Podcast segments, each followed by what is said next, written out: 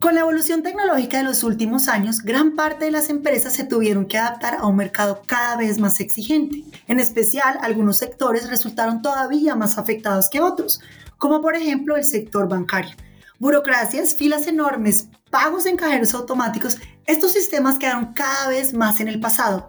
Los clientes ahora están exigiendo a los bancos que brinden un servicio que esté más alineado con los modelos más recientes, más modernos, más prácticos, más cómodos.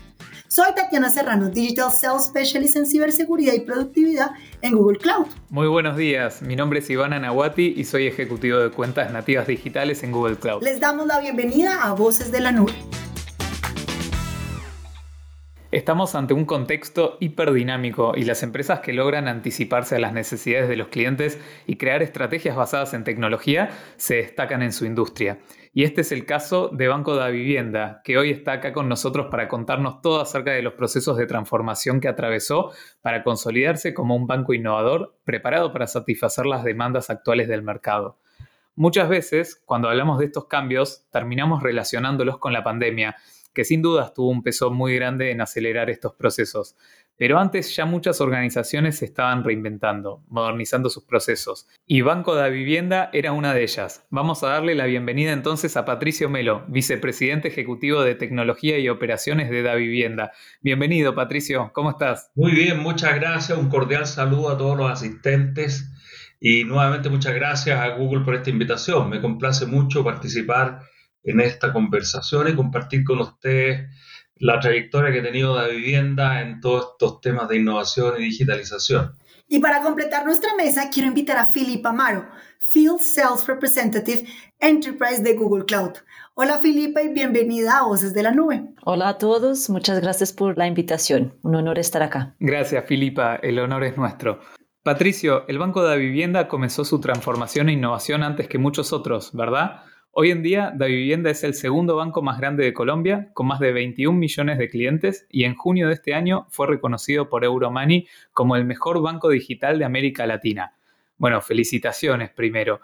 Pero lo más notable es que es un banco con más de 50 años de historia, es decir, es una empresa que nació en un escenario completamente distinto al de hoy. Me gustaría que nos contaras entonces cuáles fueron las motivaciones para pasar de un banco con estándares más tradicionales a un banco digital.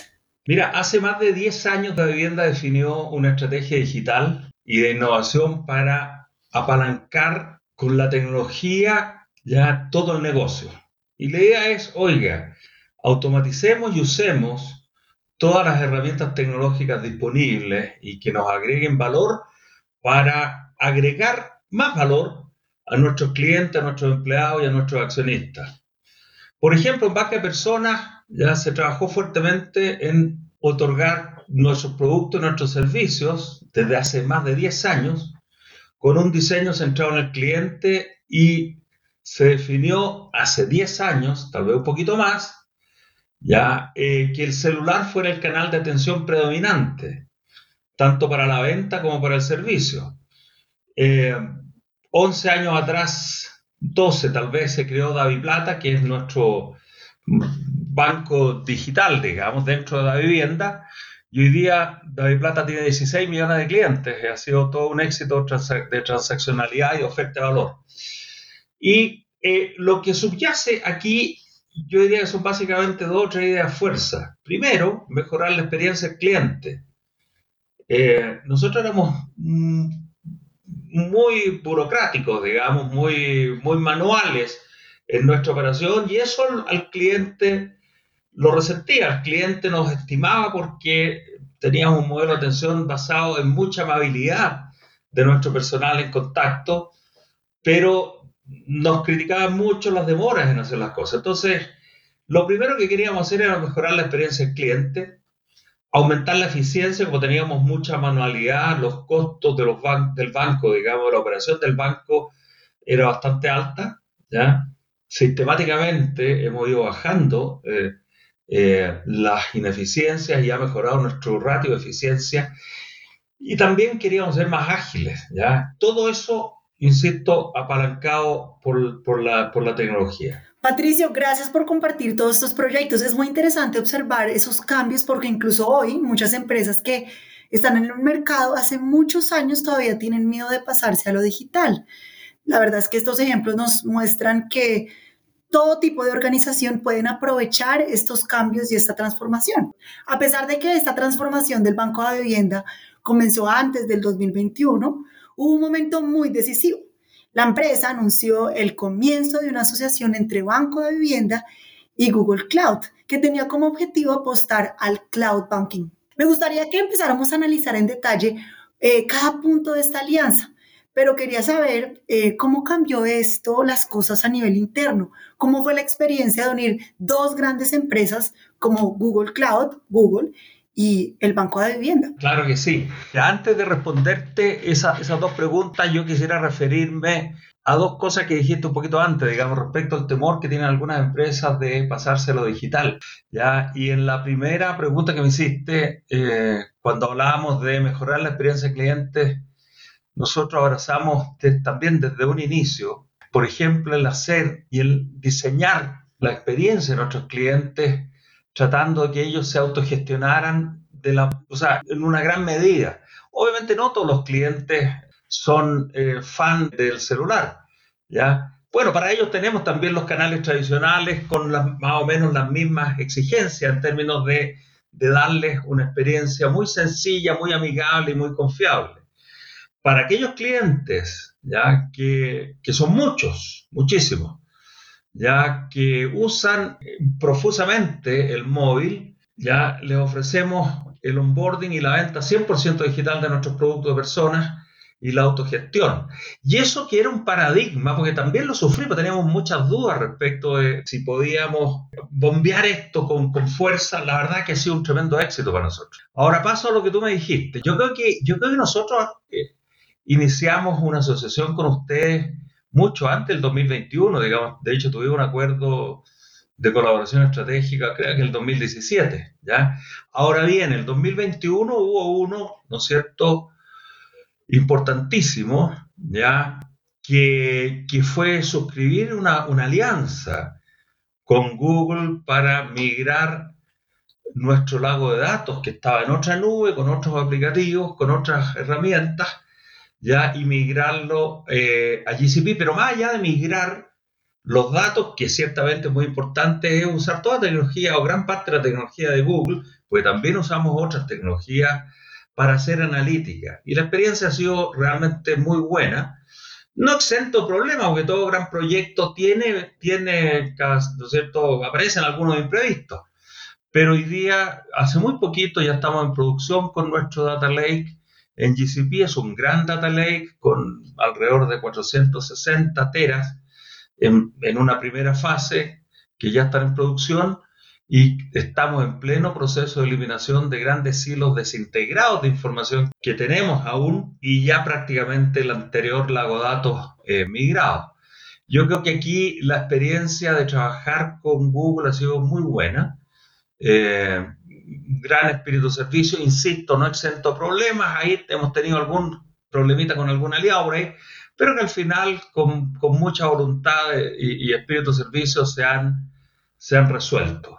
De eso se trata y por eso también traigo a la mesa a Filipa para que nos cuentes un poco cómo fue esa experiencia, esa alianza y, y también qué crees tú que es la razón del éxito, de por qué se dio esto en su momento. Pues yo creo que Realmente fue un aprendizaje muy grande, ah, no solamente porque fue como uno de los primeros grandes ah, partnerships que, que, se hizo ah, con Google Cloud y pues con, con, una entidad como, como Da Vivienda, que es muy representativa no solamente en Colombia, pero en la región. y es normal en este tipo de negociaciones pues tener retos. Tuvimos muchos retos durante los varios meses de, de trabajo, uh, sudor y lágrimas que tuvimos ambos equipos, pero yo creo que al final fue una experiencia bastante enriquecedora uh, para ambas partes y, que, nos permite de alguna manera estar hoy, estar hoy acá compartiendo parte de, de esa experiencia, ¿no? Yo creo que apuntaría dos elementos fundamentales para el éxito de ese, de ese partnership. Yo creo que uno de ellos, uh, definitivamente, Patricio, Ah, porque yo creo que desde el día uno y desde el día que se, se reunió con, Thomas Curien, donde hablaron de esta posible alianza. Uh, Patricio fue un sponsor uh, pues muy importante y clave para nosotros y bueno, creo que sigue siendo. Y realmente en este tipo de, de iniciativas, si no hay uh, ese sponsorship y realmente esa creencia por parte del otro lado y de los dos lados realmente, pues las cosas no se dan y creo que realmente ambas organizaciones se movilizaron para hacer realidad este sueño. Y lo otro que creo que es bastante importante y que fue también clave fue construir este, este partnership uh, mano a mano con los equipos de la vivienda. Y, hablo no solamente de los equipos técnicos, pero de los equipos del área de compras, área de legal. Realmente un trabajo, un trabajo muy uh, alineado, o sea, realmente Uh, definimos las iniciativas donde Google podía agregar un valor importante uh, a la vivienda y que de alguna manera pudieran contribuir también a sus objetivos estratégicos y prioridades de negocio. Entonces yo creo que esos dos fueron, fueron importantes para el éxito. Muchas gracias, Filipa. Y qué importante el trabajo colaborativo entre las distintas áreas de ambas organizaciones, ¿no? Y después de este hito, de hecho, entiendo que cambiaron muchas cosas dentro de la vivienda, entre ellas la transformación en la arquitectura de datos y la plataforma analítica a la que hacía referencia Patricio antes.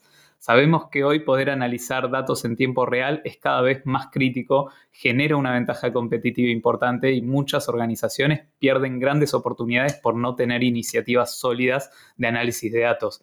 Y Banco de Vivienda fue un pionero a la hora de aprovechar ese potencial, ¿no es así? La empresa pudo construir una importante plataforma analítica potenciada por inteligencia artificial con el objetivo de mejorar la comprensión de las necesidades de los clientes y perfeccionar la toma de decisiones con agilidad y eficiencia en el proceso. ¿Podés contarnos, Patricio, cómo funciona hoy el trabajo de los analistas de datos dentro del banco y cuál es el impacto que perciben en el negocio? Claro que sí, puedo hacerlo, Iván. Antes de ir directamente a lo que tú preguntas, quiero hacer una precisión. Ciertamente la alianza que suscribimos en el 2021 fue clave en términos de hacer, eh, de posibilitar hacer con muy buenas herramientas y con un lago de datos potente, analítica en su mejor nivel. Estamos hablando de analítica predictiva, prescriptiva, en fin. Antes de eso, y también muy apoyados con Google, ya con, con G Suite en su época, Workspace hoy día, fíjate que nosotros capacitamos mucha gente para usando herramientas de la G Suite, ¿ok? Pudiera ser analítica un poquito más básica, analítica descriptiva, en algunos casos analítica diagnóstica. Y ese fue un primer paso que estoy hablando, lo debemos, haber dado hace unos seis años, siete años, para, para instaurar dentro de la vivienda una cultura, ¿ya? ¿Ok? Eh, una cultura analítica, una cultura de tomar decisiones basado en datos y no en creorías, ¿ya? No, ¿no cierto?, en estimaciones, ¿ya? Sino que basado en datos. Y reitero, arrancamos hace mucho tiempo atrás con un esquema de HubSpoke con pocas herramientas, ¿ya? haciendo analítica descriptiva y analítica de diagnóstico basado en tecnología Google Workspace, G Suite en ese tiempo, y ya con la alianza que hicimos eh, el 2021, yo diría que nos pusimos pantalones largos en términos de la arquitectura y el modelo Hub Spoke que definimos ya tuvo eh, mucho más entidad, digamos, mucho más valor. ¿ya? Y nuestro modelo es relativamente sencillo en términos tal vez complejo tecnológicamente, ¿ya? pero lo que tenemos es una mesa transversal, es un hub que es una mesa analítica que define y regula la estrategia analítica para todo el banco. Y en cada unidad eh, significativa, por ejemplo, la vicepresidencia de riesgo, la, la vicepresidencia ejecutiva de banca personas, la de banca empresa, hay un spoke con científicos de datos. Yo tengo uno en mi unidad de operaciones, ya tenemos un spoke que están articulados por esta mesa analítica donde se comparten casos de uso, metodología, etcétera, y que tienen en algunos casos científicos de datos, en otros analistas o ingenieros de datos, y ellos generan la, diversa información desde BI, desde tableros, para toma de decisiones o otras para hacer predicciones, ¿ya? O, por ejemplo, campañas. Las campañas de clientes salen todos ya de la, de, del spoke de analítica de la unidad de negocio que corresponda. ¿ya? Tenemos otro spoke en riesgos, les comenté, que ve y enriquece eh, motores de fraude que tenemos. ¿ya? Eh, tenemos motores, ya, eh, ¿no es cierto?, que se nutren de, de ¿cómo se llama esto?, de, los datos que tenemos ya para modelos de riesgo de crédito, ¿ya? Modelos de riesgo de mercado, en fin. O sea, hacemos hoy día un uso profuso en estos spokes que están distribuidos pero articulados por esta mesa analítica que es la que define la estrategia. Y el lago de datos anterior era más pequeño, tenía algunos problemas, ya era tecnología de, hace una década.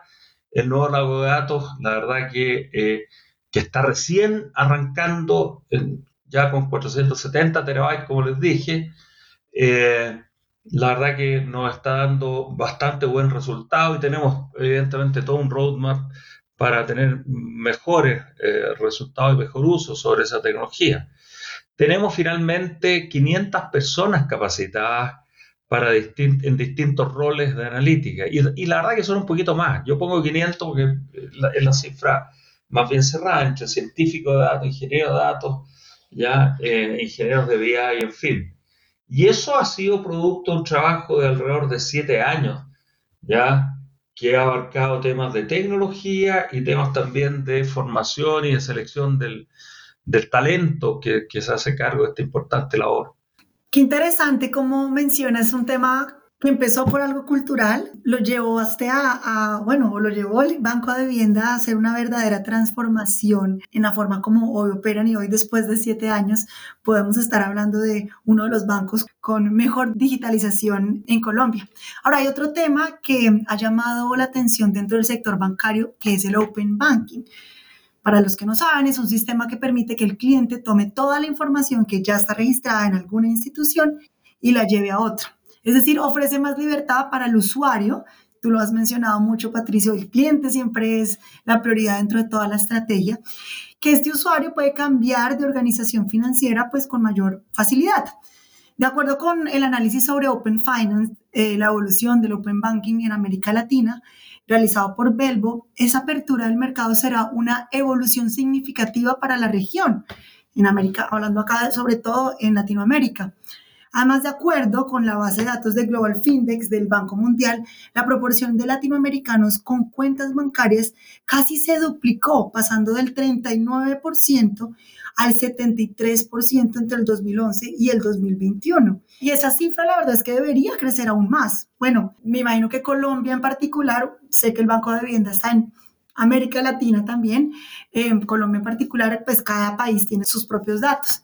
El Banco de Vivienda se adelantó yo lo sé, se adelantó a esas tendencias y construyó una estructura de acuerdo con la reglamentación de cada país para satisfacer esas nuevas demandas. Me gustaría saber, Patricio, cómo fue ese paso al Open Banking em, en relación con los procesos, de qué forma eh, usar una APG, que es un producto de Google Cloud, para ese proceso. Claro que sí, muy interesante tu pregunta. Y, y, yo, yo creo que esto también eh, nos, nosotros lo abordamos, eh, comenzamos a, a, verlo viendo la experiencia europea en primer lugar, ¿ya? que nace como una experiencia regulatoria. Recuerdo que vimos la experiencia de Inglaterra, de España, ¿ya? Eh, y entonces comenzamos, yo diría cinco o seis años atrás, comenzamos a aprender un poco de este tema que tarde o temprano nos iba a pegar desde la perspectiva regulatoria. Eh, pero más allá de la regulación, que es tremendamente importante, sin duda, nos dimos cuenta cuando estábamos estudiando este tema ya eh, de, de, Open Banking en Europa, porque hay varios modelos, digamos, el modelo americano es distinto al modelo europeo, digamos, y, y, y, los nuestros aquí también, yo creo que recogen partes importantes de, de, de, todos los modelos. Eh, lo que nos dimos cuenta fue que si en Colombia, estoy hablando cinco años atrás, seis años atrás, llegaba una normativa y que iba a llegar tarde o temprano. Aquí detrás de esto y de esta flexibilidad que tenemos que darle al cliente, ya para que tenga mejores escogencias, ya mejores condiciones financieras, eh, mejores, mejor movilidad entre los distintos bancos también, ya eh, había una, una, gran oportunidad de negocio atrás. Porque uno, en primer lugar, para materializar ¿ya? esto, teníamos que tener una interoperabilidad entre bancos, pero también con aliados y con los propios clientes. ¿Ok? Y, y lo que vimos fue, y comenzamos por ahí, yo diría un poquito antes de pandemia, a implantar un par de modelos de negocio que hoy día ya yo creo que todos los bancos, gran parte de los bancos usan el banking as a service y el banking eh, as a channel, ¿ya? Eh, y que hemos ido evolucionando eh, de modo de, incrementar nuestro volumen de negocio. ¿Por qué? Porque, en, o sea, a ver, en, esto la idea fuerza desde el punto de vista de negocio, insisto, más allá de la regulación que hay que cumplir, ¿ya? y que hay que hacer una serie de cosas para cumplirla, ¿ya? APIs, qué sé yo, interconexiones y, e intercambio de información autorizada ciertamente por el cliente. Lo que vimos que, esta, que era clave la, la integración con ecosistemas, ¿ya? Y de ese, de ese modo, aprovechando toda esa herramienta, ¿no es cierto?, que teníamos que, que usar para el cumplimiento de lo que creíamos que iba a ser la regulación, y con esa integración de ecosistemas podíamos ofrecer nuestros productos y servicios a un conjunto de consumidores que no eran nuestros clientes, eran clientes de ecosistemas, algunos pueden, pueden, pueden haberlo sido, pero accedíamos a un, a un conjunto de clientes a los cuales ya eh, no teníamos, ya no teníamos acceso. Y obviamente los aliados con los cuales, a los cuales nos conectábamos, ¿ya? Eh, también recibían nuestros productos, nuestros servicios para poder ofrecérselos eh, mancomunadamente a sus clientes. Entonces la oportunidad de negocio que vimos ahí, la verdad que fue total y, y eso fue lo que empezamos a desarrollar tanto en Da Vivienda como en Da Plata. Ok, eh, y hoy día, por ejemplo, eh, estamos eh, tratando de explotar fuertemente el B2B2C, es decir, interconectamos dos, dos negocios para llegar a un consumidor, a este consumidor al cual inicialmente no teníamos acceso, pero ahora sí. ¿ya? Y en ello, API y otras herramientas han sido clave. Todo, todas nuestras APIs, muchas de las cuales hoy día están monetizadas, las construimos eh, con, con API. Eh, eh, tenemos un API Market en realidad son dos, uno para los servicios de plata, otro para los servicios de vivienda, ¿ok? Que permiten que, por ejemplo, desarrolladores, ya terceros que puedan tener una buena idea, los usen para ofrecer sus servicios. Obviamente ahí hay toda una regulación interna, digamos, de seguridad, en fin. Entonces, y API nos ha servido. Nosotros arrancamos con otra eh, herramienta hace tiempo atrás y después lo cambiamos Filipa, corrígeme, creo que hace como cuatro años nos cambiamos a Apigee y estamos muy contentos. Fantástico, Patricio. Muchísimas gracias por compartir tu experiencia con Apigee. Cuando hablamos de digitalizar los servicios bancarios, una preocupación frecuente para todas las instituciones, y lo mencionabas recién con el caso de Open Banking, por ejemplo, es la seguridad. La ciberseguridad es un punto de extrema atención para las entidades financieras en un contexto en el que la cantidad de ataques aumenta todos los días y las organizaciones necesitan encontrar maneras de blindarse ante diversas formas de ataque. Estamos hablando de ransomware, phishing, suplantación de identidad, eh, entre otras amenazas. Fortinet divulgó datos recopilados por su laboratorio de inteligencia de amenazas que indican que la región de América Latina y el Caribe sufrió 137 mil millones de intentos de ataques cibernéticos. En la región, México ocupa el primer lugar con 85 millones de intentos de ataques, seguido de Brasil con 31.500 millones de intentos y a continuación Colombia con 6.300 millones de intentos de ataque. Ante este escenario, ¿qué medidas de seguridad viene tomando Banco de Vivienda, Patricio, para hacerle frente a estas amenazas? Sí, esta, esta, esta pregunta es un poquito complicada, digamos. por razones obvias no te voy a dar detalles. ¿Y por qué no? Porque yo, o sea, nosotros recibimos miles, y de nuevo, miles de ataques diarios. miles de ataques diarios y algunos de ellos muy sofisticados. O sea, que, lo, que lo que reflejan es que el, adversario que tenemos enfrente son adversarios de un conocimiento, una expertise brutal. Eh, entonces tenemos, hemos, eh, yo diría, hace cuatro, justamente antes de pandemia, fíjate que, y esto es casualidad, porque evidentemente no podía saber qué iba a ocurrir, antes de pandemia adoptamos un modelo de ciberseguridad, pues ya teníamos algún grado importante de, ataques, y, pero adoptamos un modelo de ciberseguridad de SOCLES, ¿ya? Eh, muy apoyado, ¿ya? Por herramientas, muchas de ellas que usan inteligencia artificial, son, es un modelo integrado multiproveedor, ya que usa, aparte inteligencia artificial, robótica, inteligencia de amenazas y mucha analítica para tratar primero de anticiparnos. Antes éramos absolutamente reactivos, hoy día, gracias a Dios, podemos anticipar, no la totalidad, a veces nos vulneran poco, pero nos vulneran, pero si nos vulneran, logramos neutralizar rápidamente esa vulneración. ¿ya? Yo creo que nadie hoy día está libre de, recibir este ataque. Lo que hemos hecho nosotros es invertir muchísimo en esto por, por el daño reputacional que nos causa a nosotros y, a nuestros clientes, los problemas que les puede, les puede, les puede significar. ¿ya? Eh, y, y, hemos procurado que este modelo, que, que, tiene una serie de capas ¿ya? y de segmentación interna.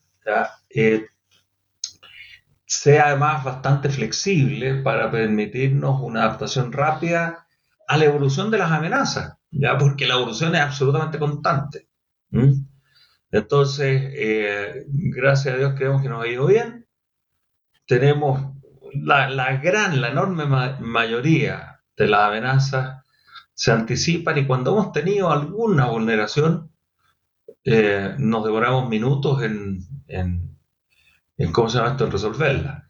Eh, tenemos contratos vigentes con, yo diría, los mejores del mundo en esto, tanto en la anticipación como para algunos casos, insisto, muy menores, ya eh, hacer la remediación, ya que podemos tener resuelto el problema en minutos, pero a veces el asegurar que no hayamos sido ya eh, que no hayan entrado, digamos, a partes complejas, eso tarda días.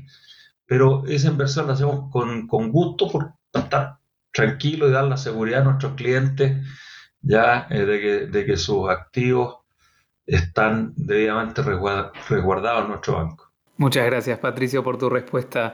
Yo siempre pienso, y ahí conectando con lo que me decías, ¿no? Eh, a veces incomoda decir que uno es, por así decirlo, el target de ciertas amenazas, ¿no? Pero imagínate, Google también, como compañía global, también siempre suele ser target de muchísimas amenazas de ciberseguridad y en junio del año pasado bloqueamos de forma automática eh, uno de los eh, mayores ataques de denegación de servicio que se haya registrado en la historia, de 46 millones de solicitudes por segundo. Y, bueno, es, es, una realidad, es decir, no creo que si hay una compañía que dice que no es target de amenazas, le está mintiendo, ¿no? Lo importante es cómo se anticipan las organizaciones y cómo se protegen ante este tipo de, de riesgos.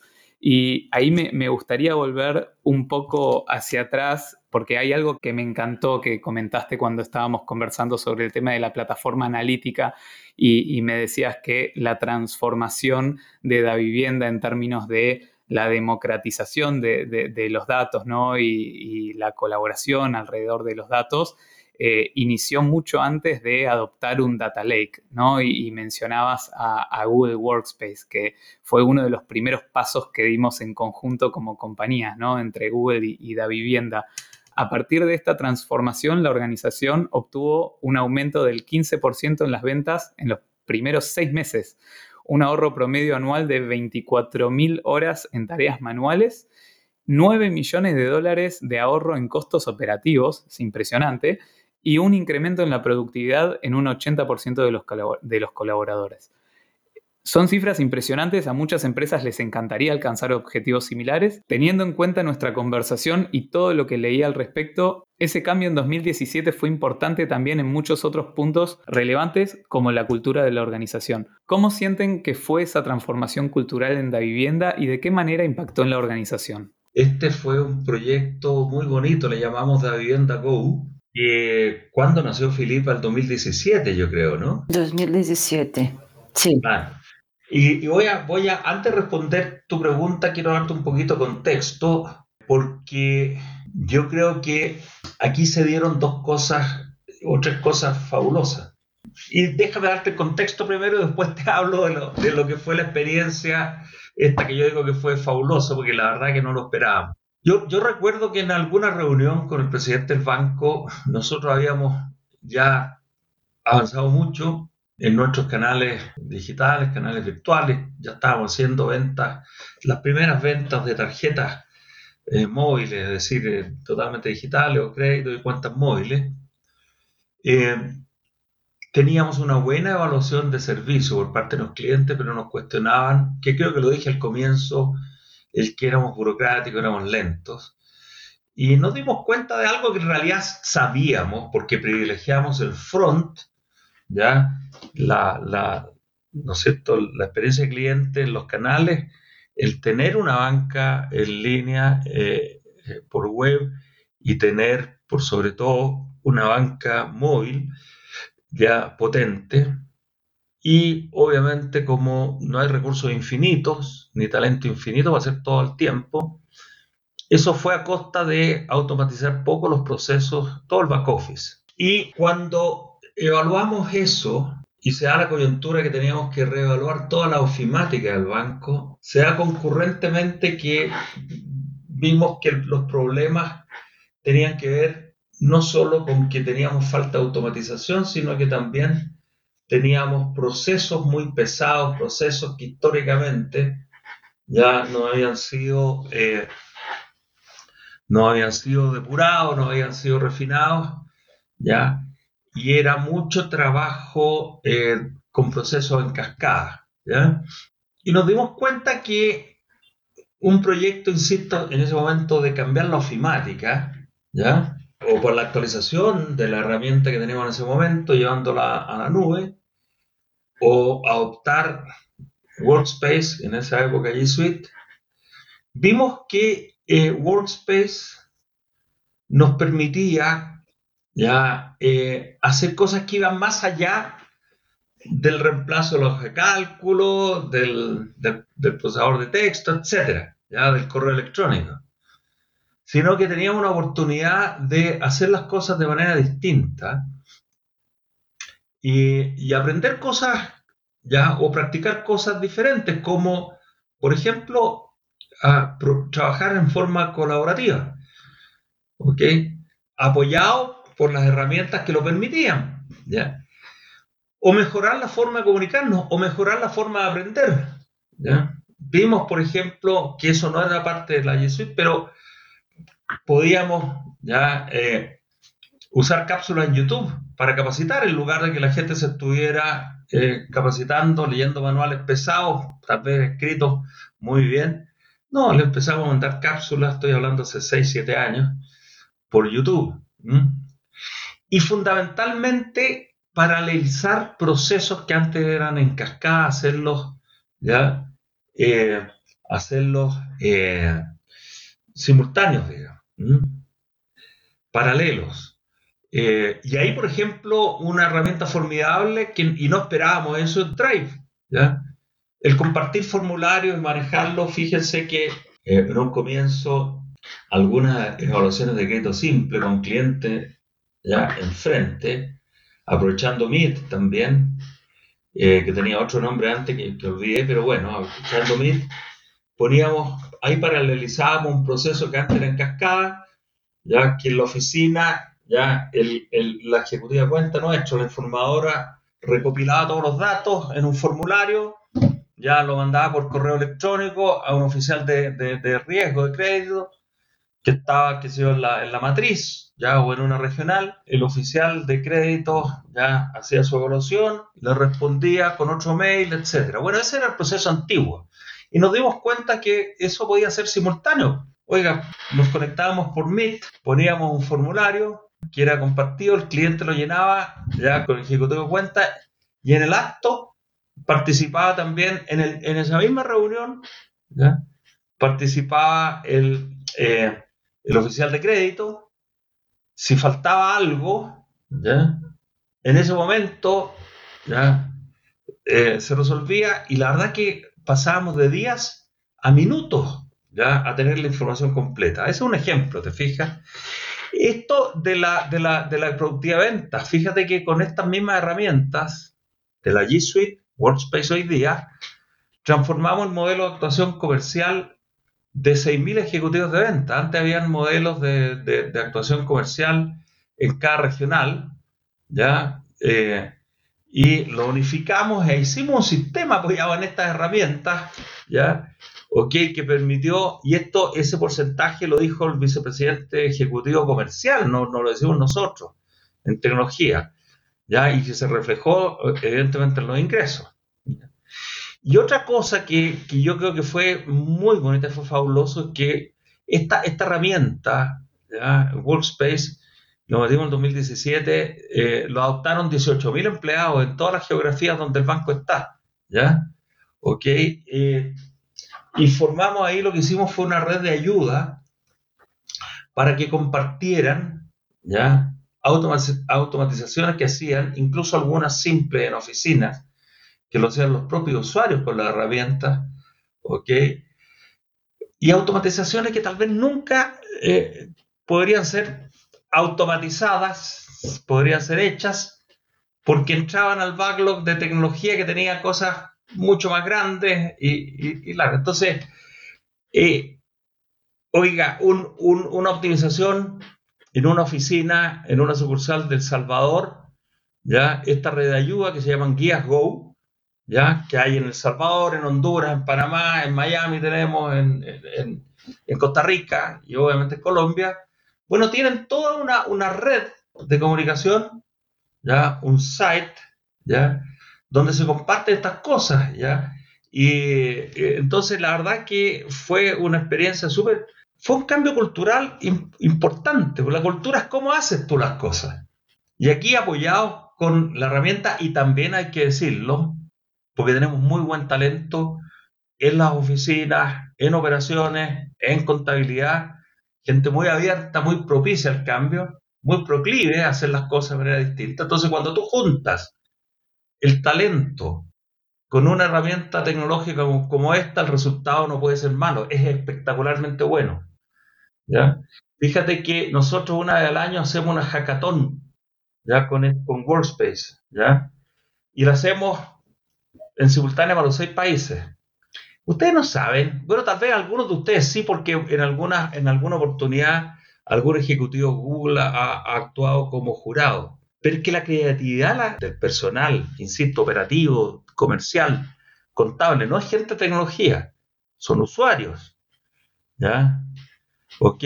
Que apropian el uso de esta tecnología y hacen cosas que uno no se habría sospechado antes de tomar la decisión de ir adelante con este proyecto. Ha sido un espectáculo. Yo me atrevo a hacer un comentario porque Patricia tuve el honor de ser parte de ese equipo que trabajó junto, bueno, en la época de productividad que estuve em, dentro de Google, tuve la oportunidad de trabajar junto con el equipo de la vivienda en esas áreas. Y, yo quiero destacar algo dentro, dentro de la vivienda que no muchas empresas hacen y es democratizar la tecnología. Y eso es algo que ustedes hacen muy bien y es permitir que como tú lo acabas de decir, que personas de cualquier área sin expertise tecnológico puedan mejorar procesos internos y puedan sobresalir por esos procesos que han mejorado dentro de la compañía.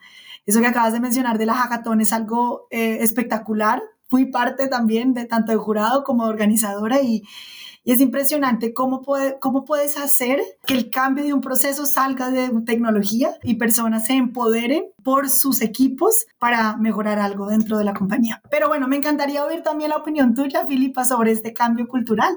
Sí, yo creo que mm, Mm, bueno, yo no estaba en Google como tú en ese momento, pero pues es una historia ampliamente conocida al interior de Google. Y lo que yo creo ah, que pasó fue que más allá de un cambio de tecnología, realmente Da Vivienda hizo una, un cambio eh, estructural de, querer, como Patricio mencionaba, de querer hacer las cosas de manera diferente, de adaptarse de alguna manera a un mercado cada vez más exigente, cambiante y, seguir realmente haciendo una apuesta muy fuerte que ya estaban haciendo hacia la transformación digital. Yo considero que hoy, uh, pues la vivienda es un caso de éxito uh, increíble en, en, la adopción no solamente de Workspace, pero pues a nivel de nube en general porque realmente manejó ese cambio uh, desde una perspectiva interna y cultural de trabajo, con un mensaje muy claro, creo que internamente, de poder potencializar ese trabajo colaborativo y de innovación. Y pues obviamente esto tiene, uh, esta evolución, estos cambios internos, tiene un impacto tremendo hacia afuera y en la manera como, como Da Vivienda se posicionó en el mercado. Uh, y como resultado yo creo que también es cómo ha evolucionado, cómo hoy en día es un banco de referencia no solamente en Colombia, pero en Centroamérica y cómo también lo han premiado con varios, varios premios. Entonces yo creo que para Google de alguna manera es, es, un honor haber participado y ser partícipe hoy en día realmente de ese punto que fue clave en esa transformación tanto interno como hacia afuera, el mercado de, de, la vivienda. Totalmente de acuerdo contigo, Felipa, y qué gusto haber sido parte de ese proceso. Y si analizamos la innovación en los negocios, no podemos dejar de hablar de inteligencia artificial generativa y todo su potencial para las empresas. Al ser capaz de generar texto e imágenes, brindar respuestas y notas inteligentes, resumir textos y muchas otras funciones, esta tecnología puede ayudar a automatizar una serie de procesos burocráticos y liberar tiempo para que los equipos puedan trabajar en la demanda más estratégica, es decir, enfocarnos en lo que realmente está relacionado al negocio. Patricio, ¿de qué forma están usando o planea usar GenAI el Banco de Vivienda? Y aprovechando tu respuesta, quiero preguntarles a los dos ¿Qué posibilidades creen que puede traer esta tecnología al sector financiero? Perfecto, muy bien, muchas gracias por tu pregunta, muy interesante y es un tema que está eh, tremendamente en boga hoy día. Mira, nosotros tenemos como dos grandes enfoques, ¿ya? Eh, uno, para usar la, inteligencia artificial generativa, que de hecho ya la estamos usando y les voy a contar un poquito más adelante cómo. Eh, y uno es priorizar el uso, y el otro es ver cómo potenciar nuestro talento. Es decir, y voy a, voy a arrancar al revés, Porque siempre, bueno, hay, hay mucho temor, ¿no es cierto? Y hay gráficos y cuadrantes donde dicen, mire, estos cargos están, o este tipo de trabajo está en riesgo, este no, en fin. La verdad es que para el caso nuestro, servicios financieros, lo que hemos visto y hemos hecho muchas pruebas, venimos trabajando en inteligencia artificial de hace fácil, varios años, y ahora cuando explota esto en noviembre, diciembre del año pasado con la inteligencia artificial generativa, ya le empezamos, pusimos un equipo ahí a, a ver en detalle. ¿Qué es lo que vemos? Al menos en el corto mediano plazo. Que la inteligencia artificial tiene que ir de la mano con la inteligencia humana. Y que si uno logra hacer ese match, ¿ya? la verdad que tiene una especie de inteligencia exponencial. ¿ya? ¿Ok? Y, les voy a dar un par de casos. Entonces, ese, ese es el primer enfoque. ¿Cómo, ¿Cómo la vamos a usar? ¿Ya? Y el en qué la vamos a usar, que es el segundo enfoque que vamos a priorizar y estamos priorizando en primer lugar cómo usar inteligencia artificial en operaciones y servicios a nuestros clientes, cómo vamos a mejorar ya el trabajo interno, poniendo herramientas ya que, ustedes conocen, digamos, eh, cómo vamos a mejorar la ingeniería software, el desarrollo código, por ejemplo, y el testing, y finalmente, y no por ello menos importante, digamos, cómo vamos a enriquecer el mercadeo, las ventas, las campañas y el desarrollo de productos. Entonces, esos son como los cuatro grandes frentes, ¿ya? Pero siempre, ¿ya? Poniendo al ser humano, digamos, el talento nuestro, ¿ya? que se potencie con las herramientas. ¿ya? Eh, ¿Y qué hemos hecho? Nosotros hace tres meses dimos un primer gran paso que veníamos trabajando en él hacía un par de años, ya un poquito menos, pero... Y tenemos un asistente virtual que se llama Vivi, que lleva operativo esos tres meses, a los cuales nuestros clientes pueden acceder desde nuestra página web y próximamente en nuestra nueva banca móvil que estamos desplegando en este instante. Eh, y esas respuestas de Vivi son generadas por eh, un cerebro, digamos, de, inteligencia artificial generativa, ¿ya? que es de la competencia de ustedes, por eso no lo nombro, pero ya se imaginarán cuál es. ¿ya? Y el resultado ha sido impresionante. ¿ya? En tres meses pasamos en ese asistente virtual que tenía una parte 100% automatizada, que respondía correctamente eh, y, y, a la primera entre un 8 y un 9% de las preguntas de nuestros clientes Hoy día, después de tres meses, ya llevamos más del 50% de respuesta a la primera y luego eso se pasa al, asistente humano. Y tenemos pilotos y pruebas de concepto para varias alternativas, digamos. Obviamente toda la, la suite de ustedes, que sea con Vertex, BART, Duet. Ya necesitamos Duet en español, ya, porque somos un banco hispanoparlante. Hay gente nuestra, evidentemente, que habla en inglés. Hoy día la versión que tenemos de Duet que es muy buena herramienta, pero la podemos usar solo en inglés, la necesitamos en español. Vale aclarar que fue anunciado que se va a lanzar en español, eso es importante.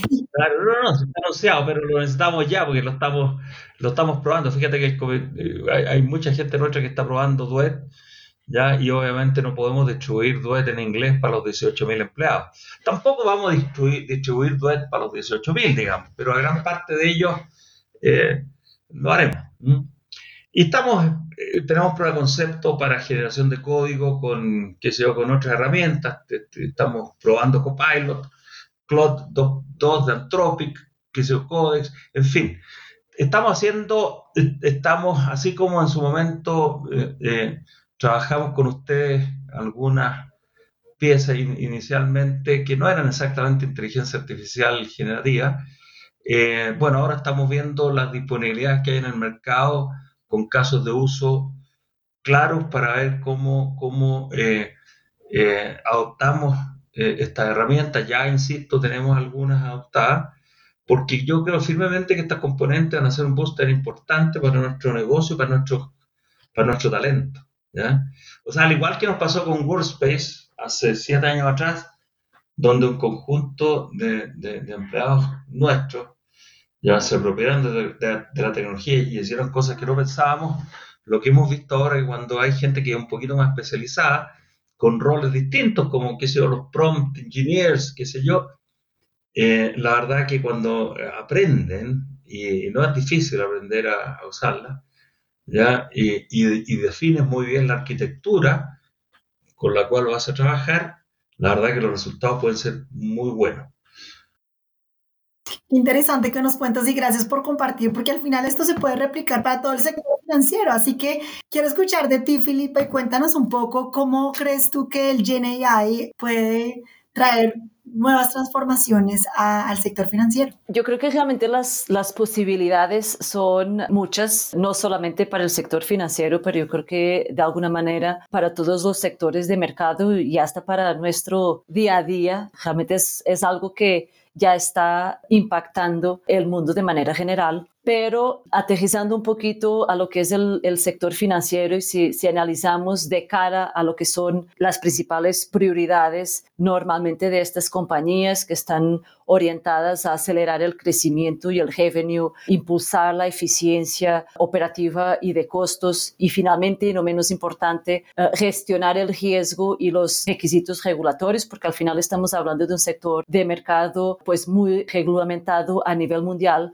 Yo creo que los casos de uso que se pueden implementar son diversos y pueden tener realmente un impacto muy significativo eh, en el negocio. Y solo como algunos eh, ejemplos, Patricio ya mencionó algunos, pero por ejemplo, a nivel de los chatbots eh, tradicionales, que bueno, estamos muy acostumbrados a hacer algo pues muy eh, transaccional de una manera muy sencilla. Realmente al aplicar la inteligencia artificial generativa podemos evolucionar hacia una resolución de problemas y un asesoramiento mucho más personalizado. Y en el caso del sector financiero, realmente guiando a los clientes en función de sus objetivos financieros, algo un poquito más a nivel general y no solamente al uso uh, actual de producto que uso. Obviamente esto tiene un impacto uh, en el servicio al cliente bastante grande, que yo creo que es algo que muchas de las empresas tienen como uh, su principal preocupación. Y por otro lado, estamos hablando de un sector que históricamente tiene muchos procesos. Patricio ya lo mencionó a lo largo de esta conversación. Muchos de ellos son todavía uh, muy manuales y, y, no tan eficientes como, como pues deberían ser.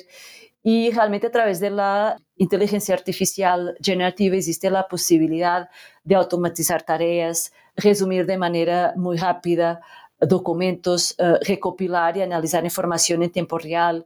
Y esto que va a permitir que realmente los colaboradores puedan dedicarse a actividades uh, y tareas mucho más estratégicas para, para el negocio, ¿no? Ahora, sí, pues hablamos de todo este mar de, de posibilidades y todo el, del boom y todo lo que se puede hacer con, con GenAI, pero yo creo que hay un punto que no debe ser descuidado, que es realmente la utilización uh, de esta nueva tecnología. ¿no? Yo creo que todas las organizaciones, en excepción, deben analizar muy bien uh, dónde y cuándo aplicar Generative AI, porque, porque pues lo que hemos visto y nuestra experiencia es que no todos los casos de uso requieren esta tecnología como solución, pues ya existe la, la inteligencia artificial uh, tradicional y Google pues lleva utilizando inteligencia artificial tradicional uh, y pues cuando hablamos de, de, inteligencia artificial generativa es otro paso y, y, no, y no, no siempre es necesario utilizarlo.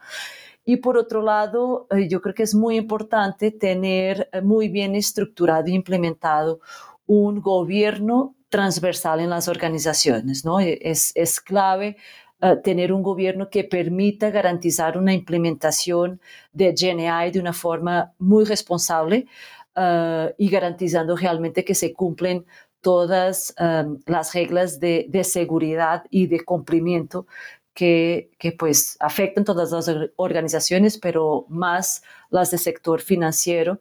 Um, entonces, yo creo que hay que usar GNI, obviamente que sí, los beneficios son uh, muy grandes, pero también creemos que de la misma manera que esta tecnología uh, se usa para el bien, por así decir, también puede tener pues unos usos menos positivos o con buenas intenciones. Entonces yo creo que las organizaciones deben estar muy preparadas y alertas para, para esta situación. Totalmente de acuerdo contigo, Filipa, y muchísimas gracias por, por la recomendación. Estoy segura que las personas que nos están escuchando eh, valoran mucho lo que acabas de decir. No es solamente una bonita palabra de tendencia, tiene que ser algo que realicemos y ejecutemos con responsabilidad. Actualmente existen distintas opciones de proveedores de tecnología en la nube eh, en el mercado y apostar por una que esté más alineada con el negocio es una muy buena estrategia para alcanzar el éxito. Pero también existen algunas empresas que trabajan con una estrategia de múltiples nubes. A pesar de que muchas de ellas trabajan con ese formato, todavía hay cierto recelo acerca de cómo puede funcionar. Por un lado, hacer una migración completa de la infraestructura puede ser demasiado agotador, aunque por otro lado, una estrategia multicloud trae una infinidad de beneficios para las empresas. Ya lo hemos mencionado en este podcast, pero lo hemos mencionado también en otros, eh, que esta estrategia puede ser muy exitosa. Pero me gustaría entender y finalizar este podcast con una pregunta que motive a los que nos están oyendo sobre esta estrategia de multicloud. Así que te pregunto, Patricio, ¿de qué forma de vivienda se ocupó de esta estrategia multicloud y cuáles crees que son los principales puntos claves de esta estrategia para su éxito? ¿Cómo motivarías a las personas que nos están oyendo a hacer este cambio? Déjame comentarte porque les voy a decir algo que tal vez les parezca un contrasentido. Nosotros no tenemos como objetivo migrar el 100% de la infraestructura a la nube, ¿ya? Sin embargo, llevamos el 55% de ellos migrados. Y uno dice, bueno, ¿por qué? Si no tienen como objetivo. Bueno, fácil, porque eh, lo, que, lo, que, lo que hemos hecho, lo que hemos hecho es primero ver los casos de negocio, y hay algunos evidentemente que son claros, tanto caso de negocio financiero como técnico. ¿eh? Si vamos a hacer un, un, un aplicativo nuevo, no hay ni una duda que tenemos que hacerlo eh, eh, en la nube. Los casos de negocio lo demuestran claramente y además uno aprovecha los beneficios técnicos ya de escalabilidad, qué sé yo, de, usar eh, metodologías y herramientas que solo están disponibles en la nube. Ahora nosotros somos un banco que tiene muchos legados y hay muchos de esos legados que están operando bien. Y, un buen, y como somos ya una empresa financiera, a veces mejor, ¿no es cierto?, que esa plata que podemos dedicar a un proyecto puramente tecnológico, dedicarla a prestarla, digamos. ¿eh? Es más rentable para la organización. Entonces, los sistemas legados, salvo que tengan un problema ya de obsolescencia o de rendimiento, ya eh, si están operando bien, eh, lo dejamos ahí y tratamos de migrarlos eh, cuando el caso de negocio dice que hay que hacerlo, ya sea por aspectos técnicos o por aspectos financieros. no tenemos la cantidad de recursos para hacer todo el tiempo y tampoco eh, vamos a gastarnos toda la plata del mundo por llevar toda la nube. Dicho eso, insisto, hoy día tenemos un 55% de nuestro procesamiento y nuestro aplicativo en la nube, ¿ya? Y nos ha ido bastante bien, ¿ya? Y nosotros definimos, y paso el tema multicloud, hace tiempo atrás, mucho tiempo atrás, unos 5 años, que no nos íbamos a, a quedar con una sola nube. Íbamos a operar con aquellas que una vez que las probáramos, con casos concretos, reales, eh, nos íbamos a quedar eh, con las mejores. Y hoy día estamos trabajando con ustedes y con otras dos, eh, y la verdad que, que, ha, sido una muy buena experiencia. Y una, primera buena experiencia ha sido que hay competencia. Establecemos evidentemente acuerdos corporativos con, con las tres más grandes, digamos, de modo de tener ventaja en precios y una vez que establecemos esos, acuerdos corporativos, vamos desarrollando en aquella plataforma, en aquella nube, que mejor eh, experiencia nos dé. ¿ya? Eh, estamos muy, muy satisfechos, creemos que, eh, que hicimos lo correcto, con muchas dudas al comienzo, creo que hemos explotado lo mejor de cada una de las nubes, pero además hemos hemos establecido arquitecturas que nos facilitan, no digo que sea inmediato el movimiento de un lado para otro, no es así, pero sí hemos tomado algunos cuidados de modo que la arquitectura nos permita, nuestra arquitectura, en caso de, de querer migrar de una nube a otra, que poder hacerlo con menos dificultad. Ha sido una muy buena experiencia. Yo le recomiendo a, empresas como las nuestras eh, trabajar en multicloud. Eh, nos da mucha más tranquilidad y yo creo que además la competencia ha sido muy buena. Con eso dicho, quiero escuchar y para finalizar tu punto de vista, Filipa. Cuéntanos un poco cómo Google Cloud eh, diseña esta estrategia de multicloud y qué recomendaciones les darías a las personas que nos están oyendo para su éxito. Bueno, Tatiana, yo creo que, que Google como, como proveedor es el primero que, que tiene esa visión y que realmente apoya a los clientes en la definición de tener una estrategia multicloud, porque porque consideramos que hoy en día los clientes buscan tener uh, mayor flexibilidad y no depender de un solo uh, proveedor, como mencionó Patricio, por los riesgos técnicos y, la, y, de disponibilidad de servicio que eso puede significar, ¿no?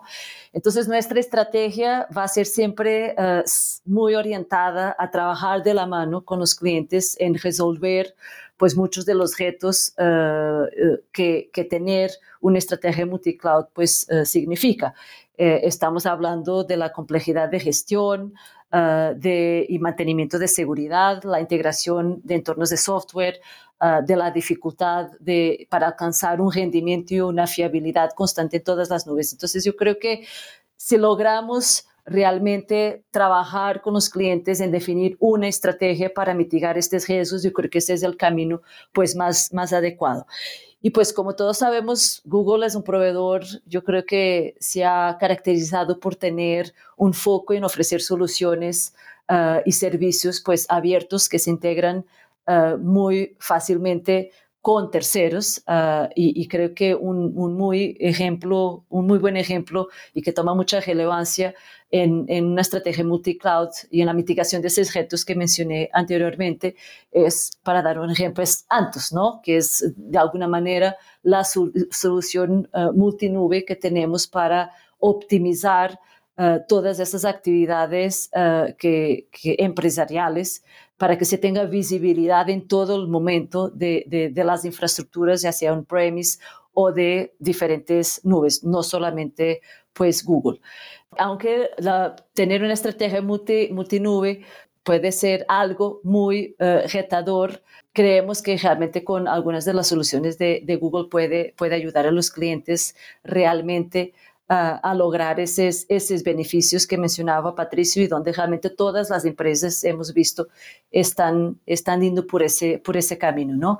Entonces yo creo que el éxito principal uh, de tener y de implementar una estrategia multinube pasa entre muchos factores, realmente, uh, y creo que Patricio lo mencionó, de definir muy claramente estos objetivos a corto, a mediano y a largo plazo, uh, de tener esta estrategia y por otro lado realmente tener mucho, muy claros los requisitos empresariales, los factores de diseño, de desarrollo, así como las restricciones de arquitectura que pueden, perdón, que pueden surgir uh, en los sistemas uh, legados, porque cuando estamos, una cosa es la realidad de las empresas que nacen uh, ya de manera digital, otra cosa son esas empresas que tienen una historia y un pasado de una infraestructura distinta y eso hay que respetar y hay que, que más bien apoyar a los clientes a definir cuál es el mejor camino y, y, bueno, tenemos que ser conscientes, yo creo que también no todo puede ser Google y creo que nuestra labor,